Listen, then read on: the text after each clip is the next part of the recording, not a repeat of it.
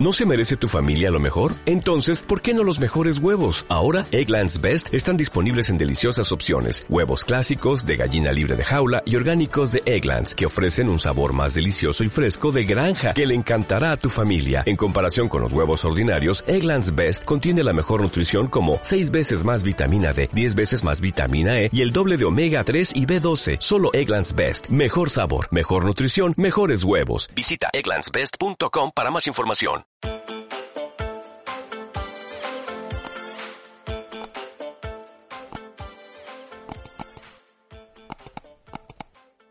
Hola a todos, eh, nuevo programa de Omitir Intro. Este no lo esperáis porque esto es eh, programa especial. Porque ¿qué, qué haces, Lucía? Hola. O sea, es- Nada.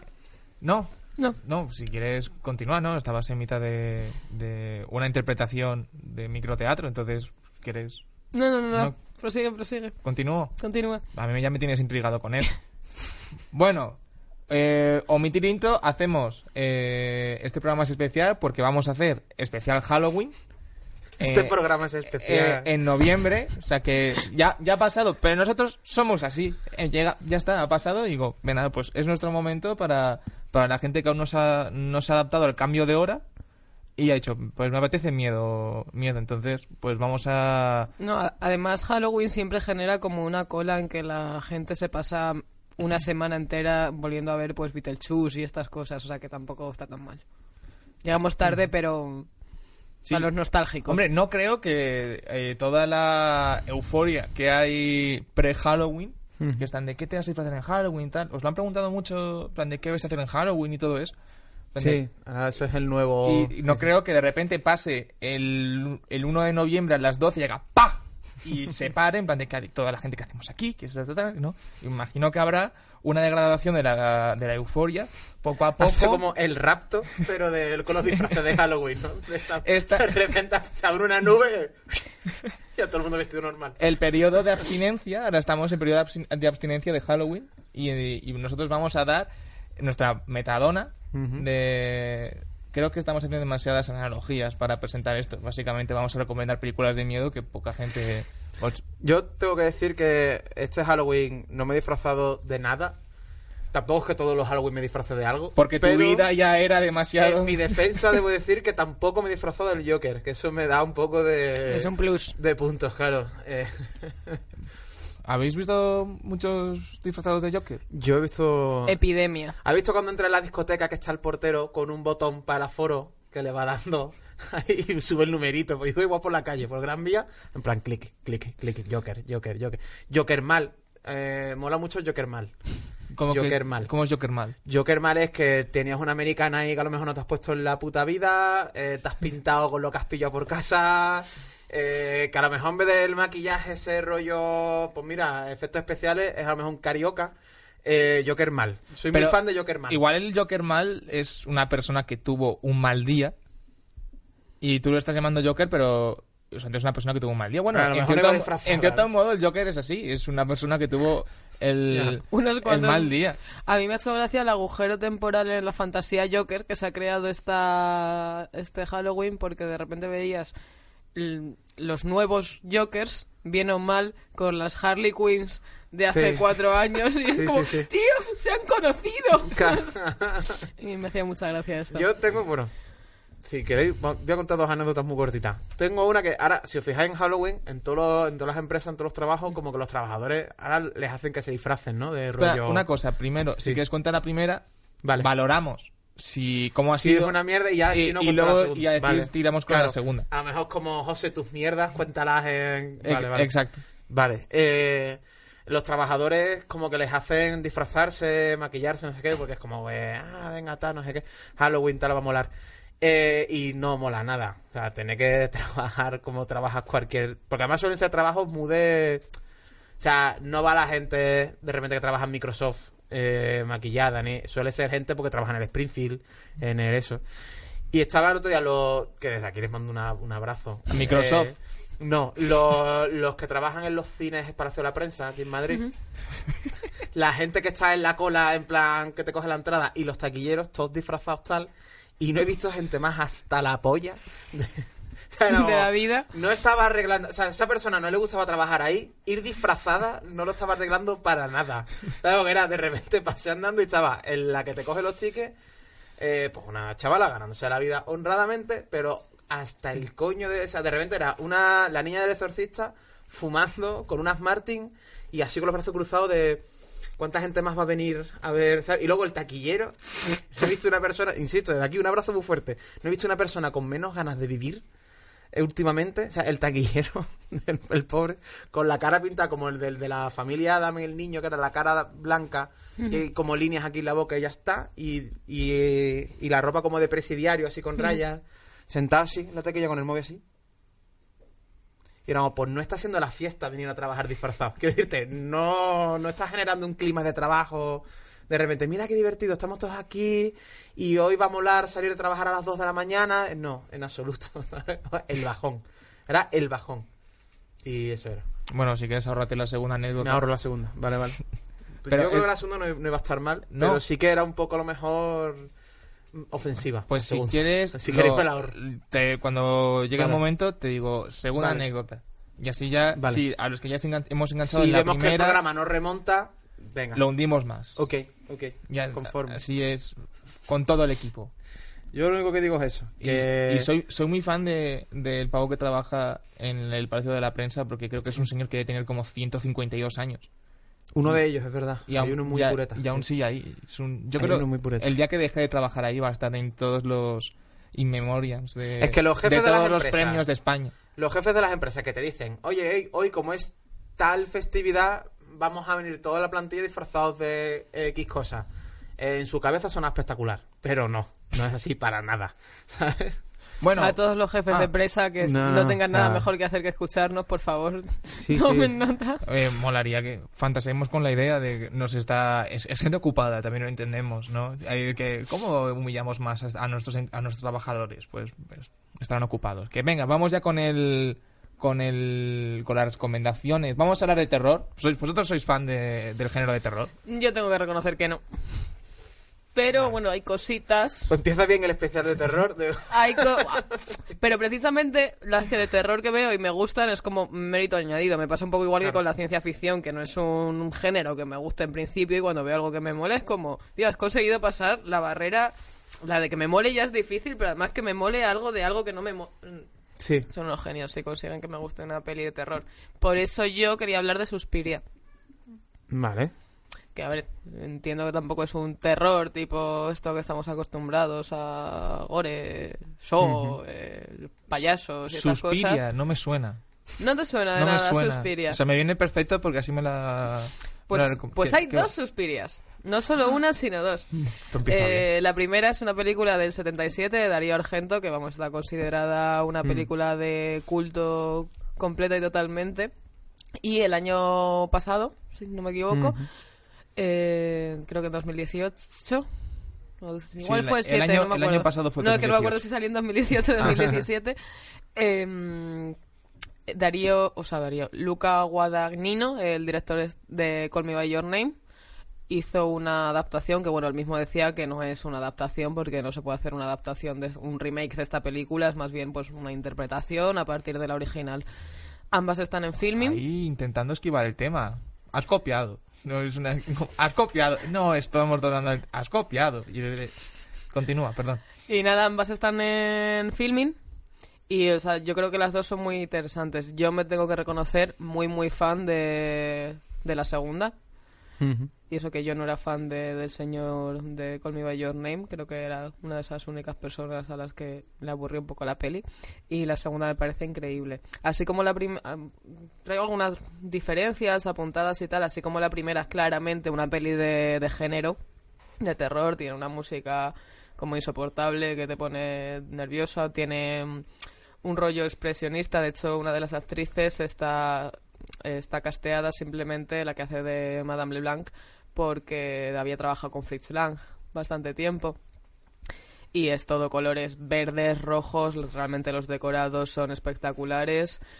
Eh, hay una sangre ultra explícita, o sea, cada... sí que la has visto, ¿no? Sí. O sea, que es más modo slasher de muere muchísima gente. Sí, pero más que nada es que cada muerte es como un espectáculo. La sangre, vamos, el tomate Heinz se queda descolorido al lado de lo que usan de sangre en esta peli y aparte no solo tal, sino que de repente, después de que ya la ha matado, se cae por un tejado de cristal y se queda ahí colgando perfectamente en mitad de un vestíbulo. Bueno, es un espectáculo de, de muertes y tal.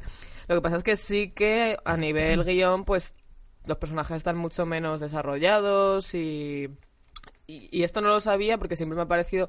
No sabía si eran las actrices o los diálogos, pero me parecían como muy sositas, como muy tal. Y leyendo después de, de volverme a ver la peli, me he enterado que, que originalmente el señor había escrito el guion eh, en un. O sea, todo esto sucede en una academia de, de ballet. Y en, originalmente había escrito una academia de ballet para niñas de 12 años. Entonces el productor, que además es el señor padre, le dijo, amigo, mm, una matanza en una escuela de niñas de 12 años, igual mm, nos la banean un poco y, y no llega a verlo nadie. Que no te digo que no es lo que todos quisiéramos En ver. el no, 77. pero que, claro. Entonces Y dijo, ahora- bueno, vale, lo subimos Claro. a los 20-25, pero no cambió el guion en absoluto. Entonces las líneas que tienen las actrices son las mismas que si hubieran sido personajes de 12 años. Es curioso porque Carrie, la de Brian De Palma, Sí. es también del 70 y algo. Y es bastante explícita también en, en muchas escenas, en muchas, en muchas tal. No sé qué edad tendrían las actrices cuando rodaron Carrie, pero el rollo era que, que fueran adolescentes. Porque, coño, l- Carrie empieza en los vestuarios de un instituto, ¿no? A la, Carrie le baja el periodo y tal.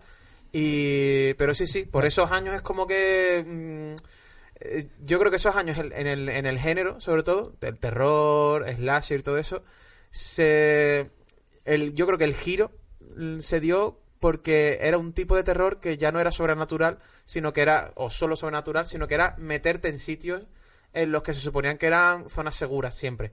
¿No? Que es como el rollo, todo es un poco heredado también de psicosis, de, de repente una escena de terror en un cuarto de baño parece baladí, pero no lo es, porque se supone que toda la vida eso ha sido un sitio, un espacio seguro en el que, bueno, el cuarto de baño tal, de repente haces una escena de terror en el cuarto de baño y la gente se traumatiza como diciendo, ah, aquí tampoco estamos a salvo. ¿Sabes? Aquí Claro. tampoco... No, no, completamente. Y, Y- encontrar y sitios así, normales ¿no? como son un colegio, una Claro. Mm. academia, un... no es ya lo típico de, oh, una excursión en el bosque por la noche. ¿Qué puede Claro, pasar? claro. Sino es como, "Oh, hola, voy a clase, ¿qué puede pasar? Ah, socorro. Pues toma, sí, sí. Una similitud que sí que tienen las dos pelis es que las bandas sonoras, que las dos son muy chulas, están compuestas por, por músicos de rock. La, la del 77 es de la banda Goblin, Sí. que es así de rock alternativo y tal. sí, y sí, sí. además, bueno, cuentan que la mayoría del rodaje lo hicieron sin, sin sonido directo, no se dobló luego, y que aquí el tío Argento debía ser un pelín sádico y a las actrices les ponía la música todo Mm. el rato en set para, para Sí, que sí. se metiesen en el papel y Es súper tenebrosa. En la peña que se busque, que, que se la busque Es la banda sonora. chunga. Te recuerda mucho esa banda sonora a, a las bandas sonoras que hacía también John Carpenter, sobre todo el Sí. tema de Halloween. Es como súper, además reconocido por el propio Carpenter. eh, Carpenter, en plan, eh, está el tema de Mike Oldfield del Exorcista, que Mm. lo utilizaron para el Exorcista, que no era un tema compuesto para la peli, La, sino... la mítica del exorcista, ¿no? Claro, La- pero no era un tema para la banda sonora del Exorcista, era, era una canción de un disco de Mike Oldfield y lo utilizaron para eso. Que de hecho es curioso que en el, en el disco de Mike Oldfield, Espera, espera, espera. espera, la La- del- el piano del Exorcista Eso estaba pensado para meterlo en un disco... No, no, no, eso está en un disco de Michael Field. Es una canción estándar de un Estaba, disco de pen- Michael estaba Field. pensado, o sea, él, él en un principio quería hacer la canción, pues para mí, para mi disco, No, para no, ya mi- estaba para- hecho. ca- Ya ese disco ya salió. O sea, que está muy Y perturbado. la ese peli del Exorcista la, la pilló, esa, esa canción. Si no me equivoco, es así. Pero es que además, el Michael Field dice que esa canción para él representaba la felicidad. Eh, pues es que, Caraditos. si os fijáis, esos tres temas. Menudo están- perturbado. Si, si la gente quiere hacer esta movida, si no tienes nada que hacer por lo que sea, ponte el tema de Michael Field del Exorcista, el tema de Halloween de John Carpenter y el de Suspiria de Goblin, y son los tres muy del mismo rollo. O Sí, sea, no, además, o sea, se es- notaba la influencia brutal. Es una unos a música que escuchas las dos Ah. primeras notas y ya piensas terror. Y la terror, tienes. Sí, sí, terror. sí. Y después llama a tu madre y ya verás qué conversación vas a tener con todo eso. Bueno, y, y luego la, mm, la banda sonora de la, de la Segunda nueva parte. versión es de Tom York, el cantante de Radiohead, que es la primera banda sonora que, que hace y la verdad que mola bastante. Mm. Y Tanto como Radiohead. Mola, mola. mola. ya hay cada uno sus gustos, pero Joder. que bueno. Sí, sí. No, que ninguna de las dos bandas, o sea, las dos películas han- le han destacado la banda sonora y ninguna de las dos han, la han hecho compositores que sueliesen hacer música para cine. Sí, pero y sin, embargo son bandas sonoras míticas. Por- O sea, que no es fácil Por eso que me hacer un tema que perdure y que se convierta en un leitmotiv eh, súper conocido. O sea, no es poco me mérito. parece una cosa llamativa. Pero- De hecho, que Tom York sigue trabajando, por ejemplo, él trabaja ahora mucho con Paul Thomas Anderson. Mm. Tom York, ¿sabes? Hace muchas canciones para él. Tiene un corto en Netflix, Sí. se llama Anima, ¿no? Creo que se llamaba. Y, y está, vamos, él ahora está haciendo muchas cosillas. Ese no de- es de el, ese videoclip que hay de baile. Claro, Ah, es. Tom York y Paul Thomas Anderson, el director de cine. Sí, sí. Es verdad, es verdad. Y más cosas, más cosas, más cosas. Pues bueno, la segunda, un poco por diferenciar. eh, a ver, obviamente no es un remake, entre otras cosas porque dura una hora más que la original. Ostras. Y sí que más que nada meten muchos. meten muchísima más complicación. O sea, estéticamente y tal, es una película que no te lleva, no te lleva tanto al terror. O sea, salvo ya cuando se empieza a poner el ambiente chungo, chungo hacia el final. Sin hacer spoilers. Es más una película con una tensión continuada, tal y cual. Entonces, diferencias estéticamente, aunque también hay masacrita. Masacrita a gusto no es una cosa tan. Masacrita a gusto. Eh. masacrita a gusto. Masacrita. Me, me gusta, la, Em, me gusta la frase. Masacrita a gusto. No es tan de sangre roja, es más un gore más de iu que, Sí. que, que así de espectáculo. Y bueno, la fotografía es mucho más suave, la música es mucho más suave, las interpretaciones que las protagonistas son Dakota Johnson y Tilda Swinton, que está espectacular. Eh, son unas mm, interpretaciones realistas, contenidas y, y demás. Y luego algo interesante es que eh, la sitúan en- temporalmente en el mismo en la misma época en que salió la primera película en el 77 Por- eso sucede en Alemania.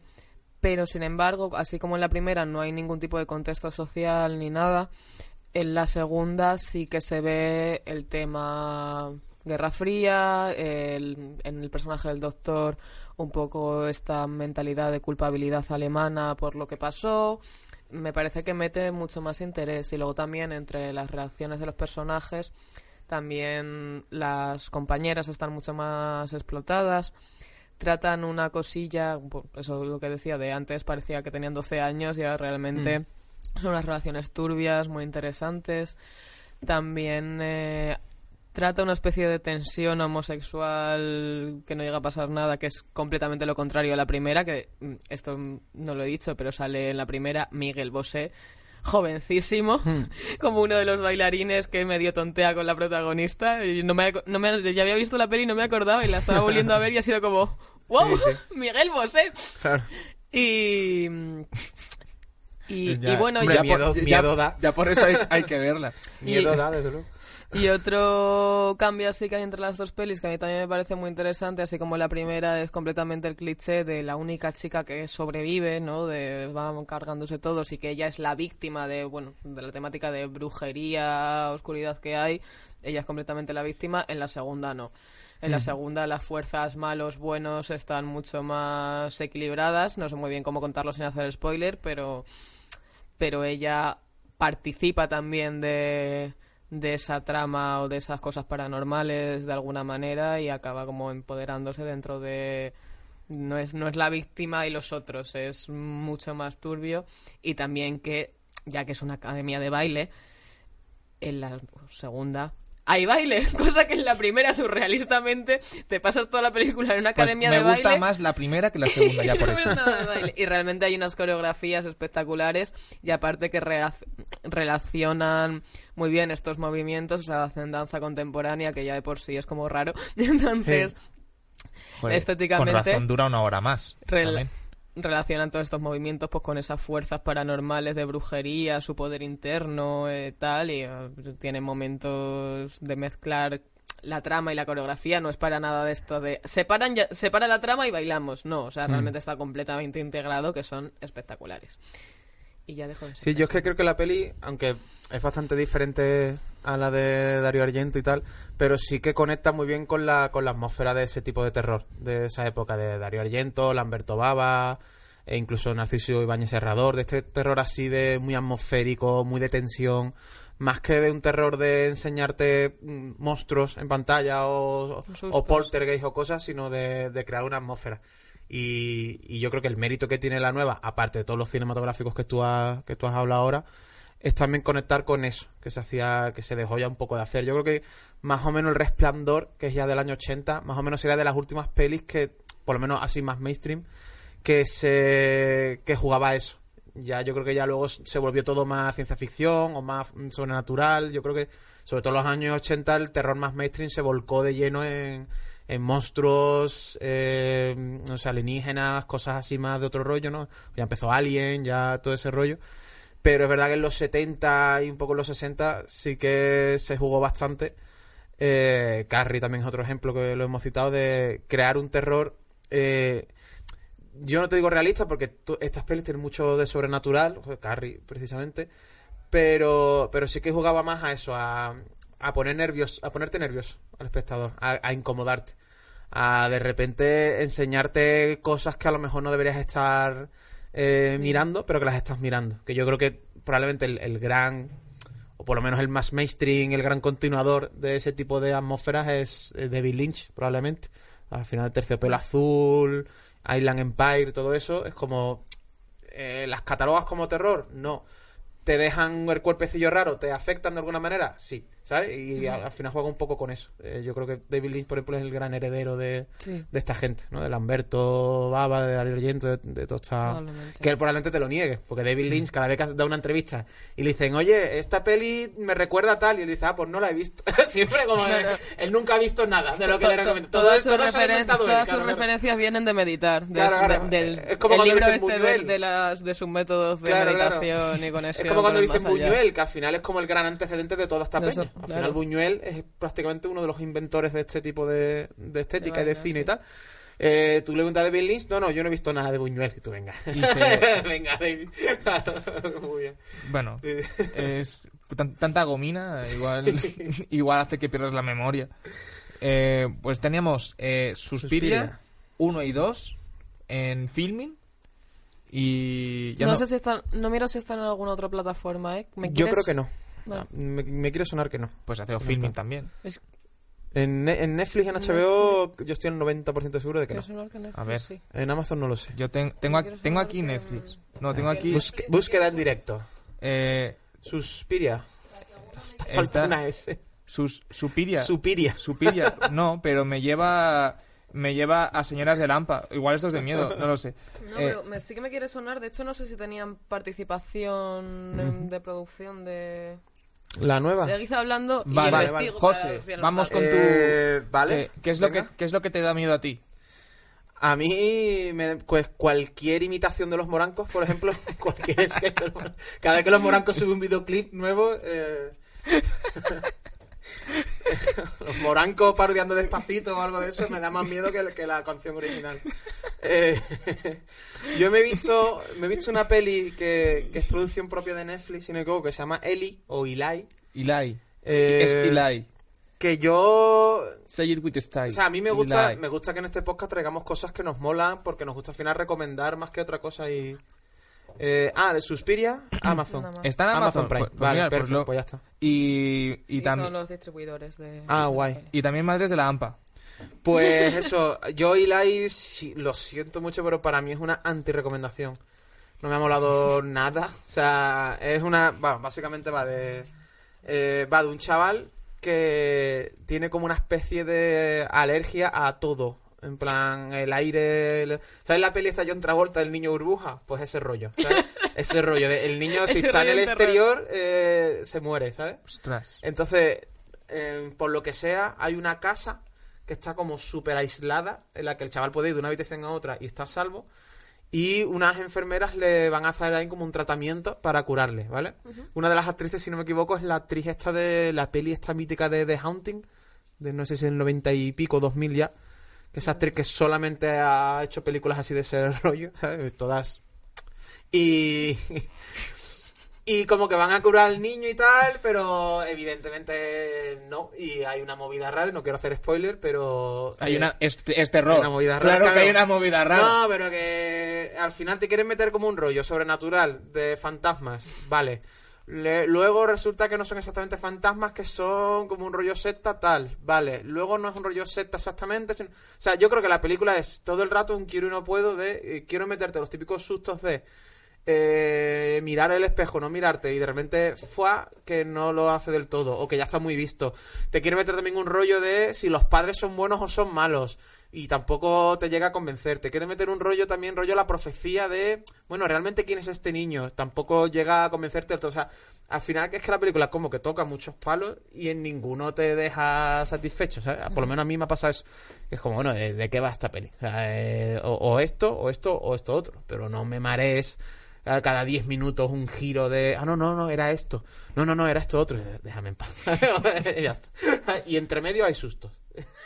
Básicamente de la película. Que vamos, pues que me ha recordado mucho a lo que hacen en todo este universo que se han creado del expediente Warren, la de Sí. Insidious, eh, Sí. todas esas que para mí todas son mal. Yo me río. Yo Yo me- es que no- Y además que hacen mucho eso de que ya te ponen la musiquita, Sí. mira un espejo, no hay nada, eh, tal, vuelve a mirar, hay un fantasma. Y dices, eh, ya está. Muy bien. es de- Yo no soy nada fan de James Wan, ¿no? Que es el creador de todas estas sagas ¿Es y tal. One o What?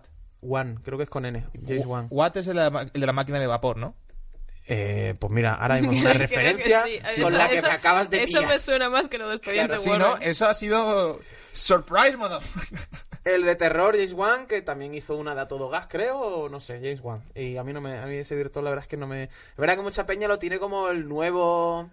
El resurgir de un nuevo terror eh, que homenajea mucho al terror clásico y esto, y a mí me parece que es como, ¿no? O una cosa es homenajear el terror clásico y otra cosa, otra cosa es volver a hacer lo que ya hemos visto 14 millones de veces, ¿sabes? Y a mí es lo que me pasa con ese Hombre, director. también es que mucha gente, bueno, mucha gente no lo sé, no os he contado, pero sí que se, se dice que el terror es de los géneros más difíciles de, de hacer. Hay gente que te dice que es el más fácil y la comedia es el más difícil.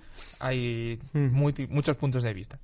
También pero- hay gente que quiere hacer comedia, hace terror, Exacto. o viceversa, Pero hacer terror y luego acaba hacer- haciendo comedia. Hacer terror bien es muy complicado. A mí me parece, o sea, creo que es mm, el terreno que más barrido está ya. O sea, Por- can- tal cantidad de clichés y clichés y clichés que escaparse de eso sin liarla de camino mm, me parece que tiene que ser muy complicado. Ahí eso lo reconozco. Y ¿eh? encima existiendo la cuenta de Twitter de Ciudadanos eh, por medio.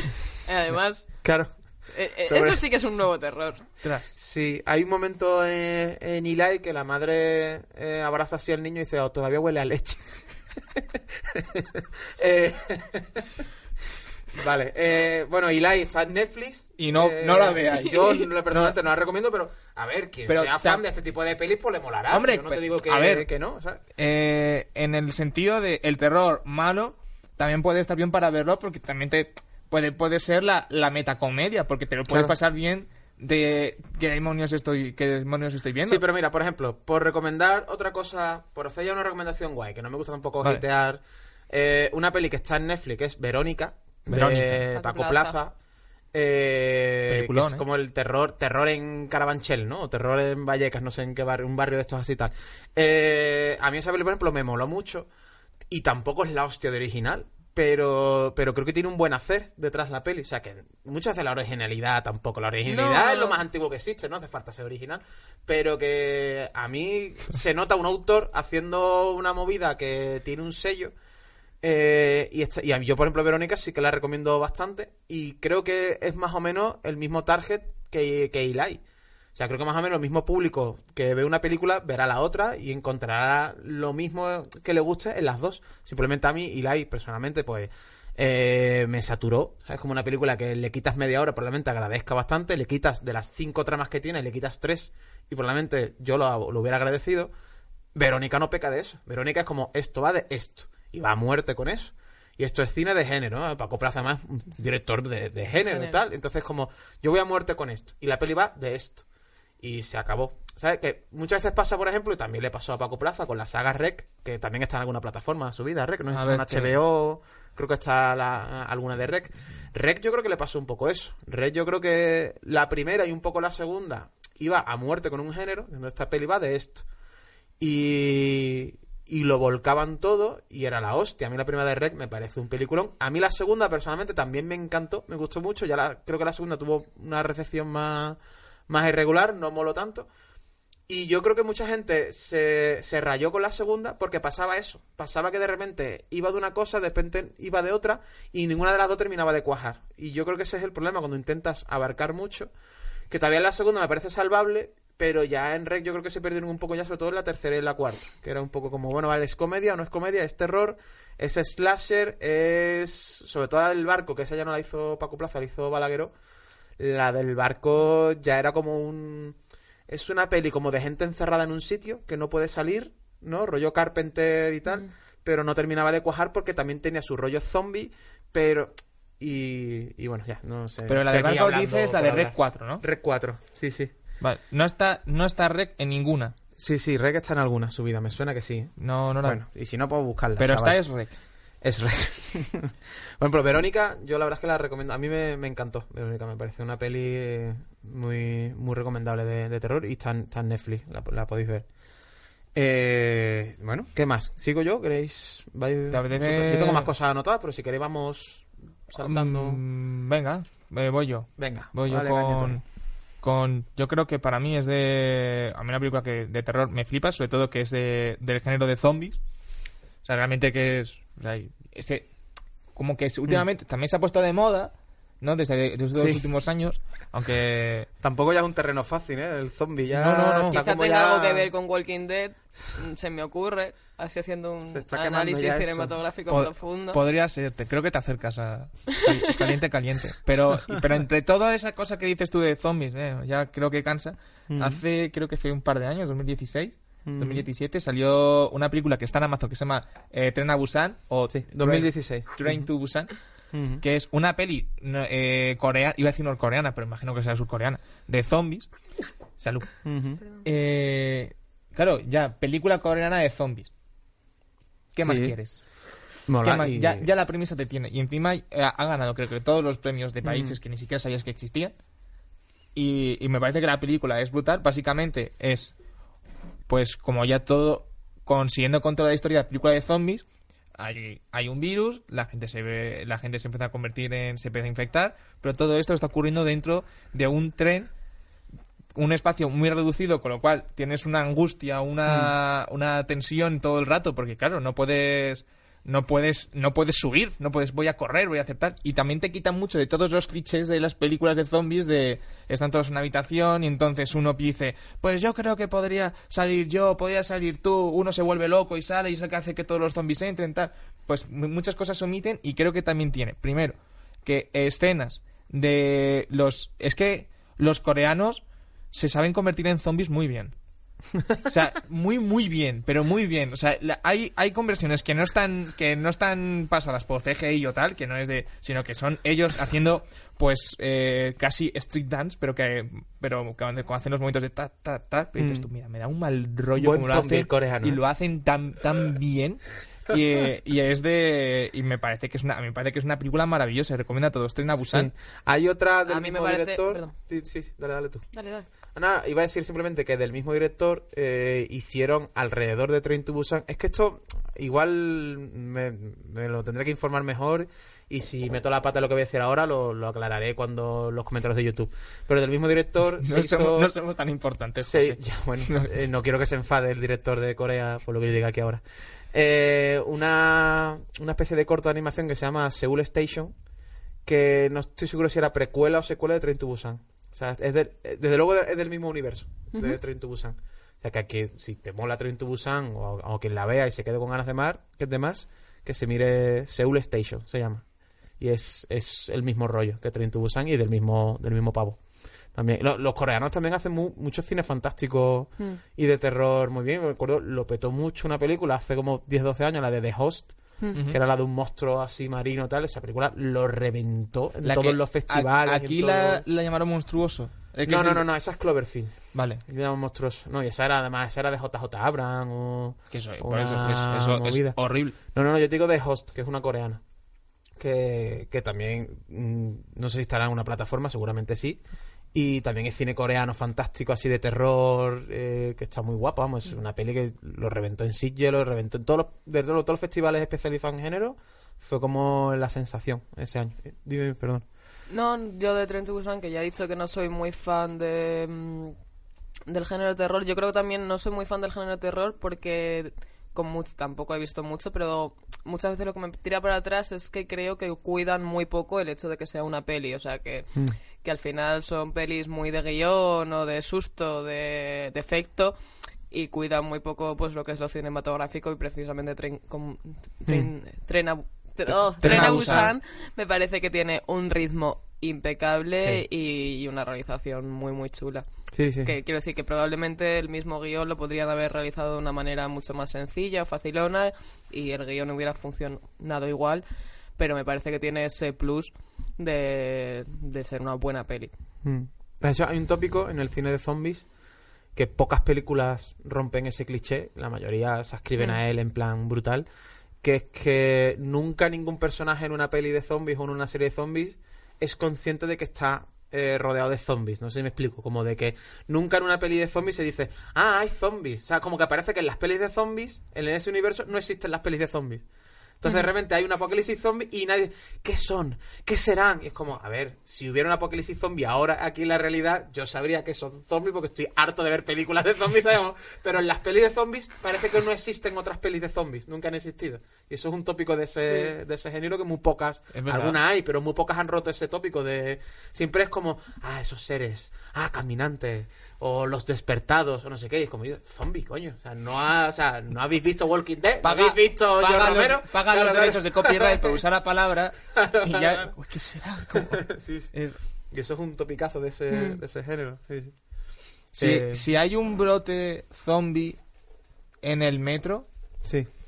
¿cuánto tiempo crees que tardará la gente en darse cuenta y no creer que es gente normal del metro? Pues yo si estoy en la línea 6 igual tengo que dar un par de vueltas hasta darme cuenta. Pero a nada, además que somos súper neuróticos con eso. Yo a veces voy en el metro y como alguien estornude, de repente se hace un... ¿Sabes? La gente está como súper... eh, vamos a morir todos. Acaba de estornudar a este ser humano, estamos todos muertos. Yo me este acuerdo en la época esta de que era la gripe A o cuando- Una movida o algo esas, de sí. esto que era como iba, la Lo del gente el del ébola, el ébola, el ébola, era el ébola que la gente iba, vamos. No, y la gripe, la gripe aviar también era como un rollo de... Tío, de repente ibas al lado de alguien y hacía... Y era como... "Shh", Ya te podías sentar en el metro. Si te quedas, no quieres ir de pie, estornuda. claro, claro. Es brutal. Y otra película que yo quiero ya Sí. eh, que no es de terror, pero me parece que es una, una obra maestra. Para mí es una obra maestra de que es el metaterror, que es la película de la, de la cabaña en el bosque. Buah, maravilloso. Está, está en Maravilloso. Netflix. Creo que están eh, todas. Creo que está en Netflix, HBO, creo que está en... en unas Y a ver, es que claro, ¿cómo, cómo, cómo se explica esto? O sea, es, ¿tú has- no lo expliques. ¿No lo has visto? No, no lo expliques. es, es que es, es que es muy complicado. Es peli adolescentes, cabaña en el bosque. ¿Vale? Y sale Thor. Va de, va de eso, pero no.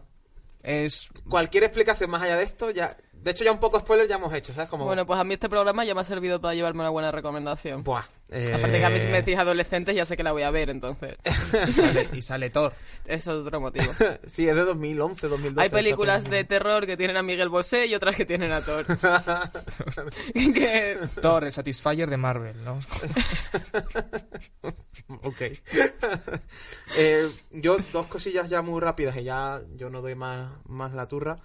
Eh, por recomendar otra cosa española, hay una peli que está en Netflix que no sé cuánto durará porque lleva ya unos cuantos meses y no sé cuánto tardará Netflix ya en, en quitarla. Se llama Errementari, ¿vale? Que es una peli vasca que yo la recomiendo. Es cine fantástico, de esto lo que hablamos antes, de cine fantástico a muerte, de vamos con todos los clichés, tiramos de folclore Sí, nacional. esta sí la he visto. ¿sabes? Y, es, Y, y me eh, parece interesante pre- precisamente por claro. eso, por, por sacar, o sea, los mismos clichés, ubicarlos en un ámbito más local y... Exacto, o sea, yo creo que a modo de curiosidad, yo creo que es una peli más de cafeteros, o sea, creo que no, no es una peli que vaya a ser nada mainstream ni que de hecho no, no lo ha sido, pero bueno. Eh, pero quien sea fan de- del género, eh, es Rementari, de, de verdad. El Herrero y el Diablo, creo que se subtitula. O sea, y yo me, me acabo de dar cuenta que, bueno, sé que igual estoy un poco más idiota de lo normal, pero cuando ha dicho ya me disculpo, pero es que cuando ha dicho Errementari, mi mente lo ha completado con querido Watson. Vale, pues... Igual estás más espesito de lo El normal. problema era mi anécdota. El problema, lo que iba a bajonar el programa era mi anécdota del cine. Por favor, le- por favor, le- cuéntala, cuéntala no, no, esa no lo había anécdota. contado, es súper ofensivo. Ahora terminamos con eso. Yo un- una Dale. última peli que quería recomendar. Lo que pasa es que ahora mismo, o sea, yo sé que la vi en filming Ujú. y la he buscado antes, daba por hecho que seguía y la he buscado antes en el teléfono rapidito y no... Y no. Eh, y no. Pero bueno, supo- se- en algún sitio tiene que estar, que se llama It Follows, Sí. que es del mismo, es la que hizo antes el director de Under the Silver Lake, y me parece que es eso, también de lo que hablábamos antes de película atmosférica, también es el cliché de adolescentes y no es el cliché. Mm, me parece muy recomendable. Y Follow es la hostia, o sea, ¿cómo te puede dar tanto mal rollo Nada. una persona andando? Pero- Y sin más. Y es, me parece la hostia, de te voy a dar miedo y lo único que estás viendo es a un chaval que ni siquiera está ni caracterizado ni nada. No, no, ni capucha negra ni nada. andando para adelante y te muere del puto miedo. No, es- y no es son los brutal. morancos, ¿sabes? Andando hacia ti. Es una persona normal, ¿sabes? Ni siquiera son los Javis. Es como una persona ta, ta, ta, tal cual caminando, brutal. Pero Te una, mueres del puto una miedo. cosa, en- un cliché de, la película, de las películas de terror es eh, que siempre es, los víctimas suelen ser adolescentes. ¿Por Mm. qué creéis que casi siempre son adolescentes? No es, eh, ¿Tiene que haber algún odio? No, yo creo que, que da- Es que son más fáciles apetece, no, no apetece. Y, y son más fáciles de matar. Es decir, todavía no, no han desarrollado lo Claro. suficiente como para huir del cliché de Claro, esto que me- decías de no, seré yo el que salga. Si estás con adolescentes, seguro que en la mitad ya se les ocurre el no seré yo el que salga. A ver, como, como fácil de matar, hay gente más fácil que matar. De hecho, Top Hopper, cuando hizo la matanza de Texas, estuvo claro, en plan, ¿quién es el más fácil de matar? Bueno, un chaval en silla de ruedas, lo tuvo clarísimo. Pero es eh, menos, es más políticamente correcto simplemente matar a adolescentes, nadie se va a quejar porque mates a un adolescente. No hay una asociación de adolescentes que se vaya a quejar porque Ay, ay, ay. a todos nos parece... Espera, espera. Eh, eh, bueno, creo que esto ya lo he contado, pero eh, necesito que... Creo que la, si hay fans de- del programa, que igual hay alguno que nos sigue, que ya hay gente que en todos estos ya 10, 12 programas, 9, no sé, los que llevemos, eh, me echa una mano por encontrar esta película que eh, me tiene realmente fascinado y entra con el género de terror. Eh, ocurre que es que es un niño paralítico en un pueblo en el que hay muchas casas blancas, pero tampoco es importante, vamos. El caso es, eh, este niño es paralítico y entonces eh, su, creo que era su padre, eh, dice, pues mira, para que puedas estar, te motorizo tu silla de ruedas para que vayas a 90 kilómetros por hora, ¿no? O sea, que puedas ir... O sea, es- hay escenas que sale el chaval en carretera a toda hostia y encima le, le ponen ahí una cubierta de- con forma de moto y tal. Bueno, el caso... O sea, es Herbie, ¿no? El caso es que de repente hay un, una especie de hombre lobo, tal, ¿no? Y entonces, eh, pero es, es antigua y también es bastante, es bastante cutre, pero la perla de la película que a mí ya, que a mí ya me encanta es el niño se ve al, ve al hombre lobo, el niño se acojona, el niño huye a 90 kilómetros por hora, por, por hora por la carretera y entonces está en una escena enfrente de su casa, mira, en el jardín mirando al infinito asustado y llega su hermana y, y le dice, eh, ¿qué haces ahí? Llevas sentado todo el día. Yo no sé si esta versión, Lo si esto está en versión Luego, original claro. o es que o el doblador es un Claro. hijo de la gran. Luego, luego el problema es sonarte con una bandera. Luego el problema es... Pero, eh, no, por favor, gitanos, quiero tener eso, saber nuestra película y me quiero tener eso como tono de móvil. Por Pues favor. nada. Terminamos el programa haciendo este llamamiento. Por favor, oyentes y visualizadores, si es de omitir intro, si alguien conoce la silla, la película del chaval en silla de ruedas que se pasa todo el día sentado, decírselo a Alberto que le hará muy feliz. Yo termino, yo termino ya. Perdón, perdón. El, el último que me ¿Y, y la faltaba... anécdota? ¿Y la anécdota? No, no, no, va a ir ¿No lo vas a contar? Lo último, en otro programa. El último que era eh, la otra mini recomendación que quiero hacer y ya mm, me callo. Es eh, está en HBO y es una antología de como de episodios de terror, ¿vale? Hay varias antologías. Está Channel Zero, está bueno, pero hay una que se llama Into the Dark que son eh, como episodios de terror, cada uno ambientado en una festividad rollo, pues yo qué sé, Acción de Gracias, Halloween, tal. Y la de Navidad la hizo Nacho Vigalondo, por ejemplo, entonces por recomendar. Ostras, un director no que... Joder, Oye, entonces, pues para cerrar, viene, viene perfecto. Eh, deberían haber sido las últimas palabras del podcast. Nacho Vigalondo, pa, corte. Pero. Ya. Vamos. Y- Pero ya, ya despedimos. Yo creo que. A ver, queda mucho más contenido de terror. Haremos más. Igual en Sí, sí. eh, Halloween en enero. Sí, Y- además. mm, Ya, da igual, voy a hacer un chistaco, da igual. El humor. Y con esta energía nos despedimos. Venga, hasta el próximo programa. Ah, muchas gracias y esas cosas. Venga, chao. Nacho Oh, Vigalondo. Nacho Vigalondo. ¿No te encantaría tener 100 dólares extra en tu bolsillo? Haz que un experto bilingüe de TurboTax declare tus impuestos para el 31 de marzo y obtén 100 dólares de vuelta al instante. Porque no importa cuáles hayan sido tus logros del año pasado, TurboTax hace que cuenten. Obtén 100 dólares de vuelta y tus impuestos con 100% de precisión. Solo con Intuit TurboTax. Debes declarar para el 31 de marzo. Crédito solo aplicable al costo de la presentación federal con TurboTax Full Service. Oferta sujeta a cambios o cancelación en cualquier momento.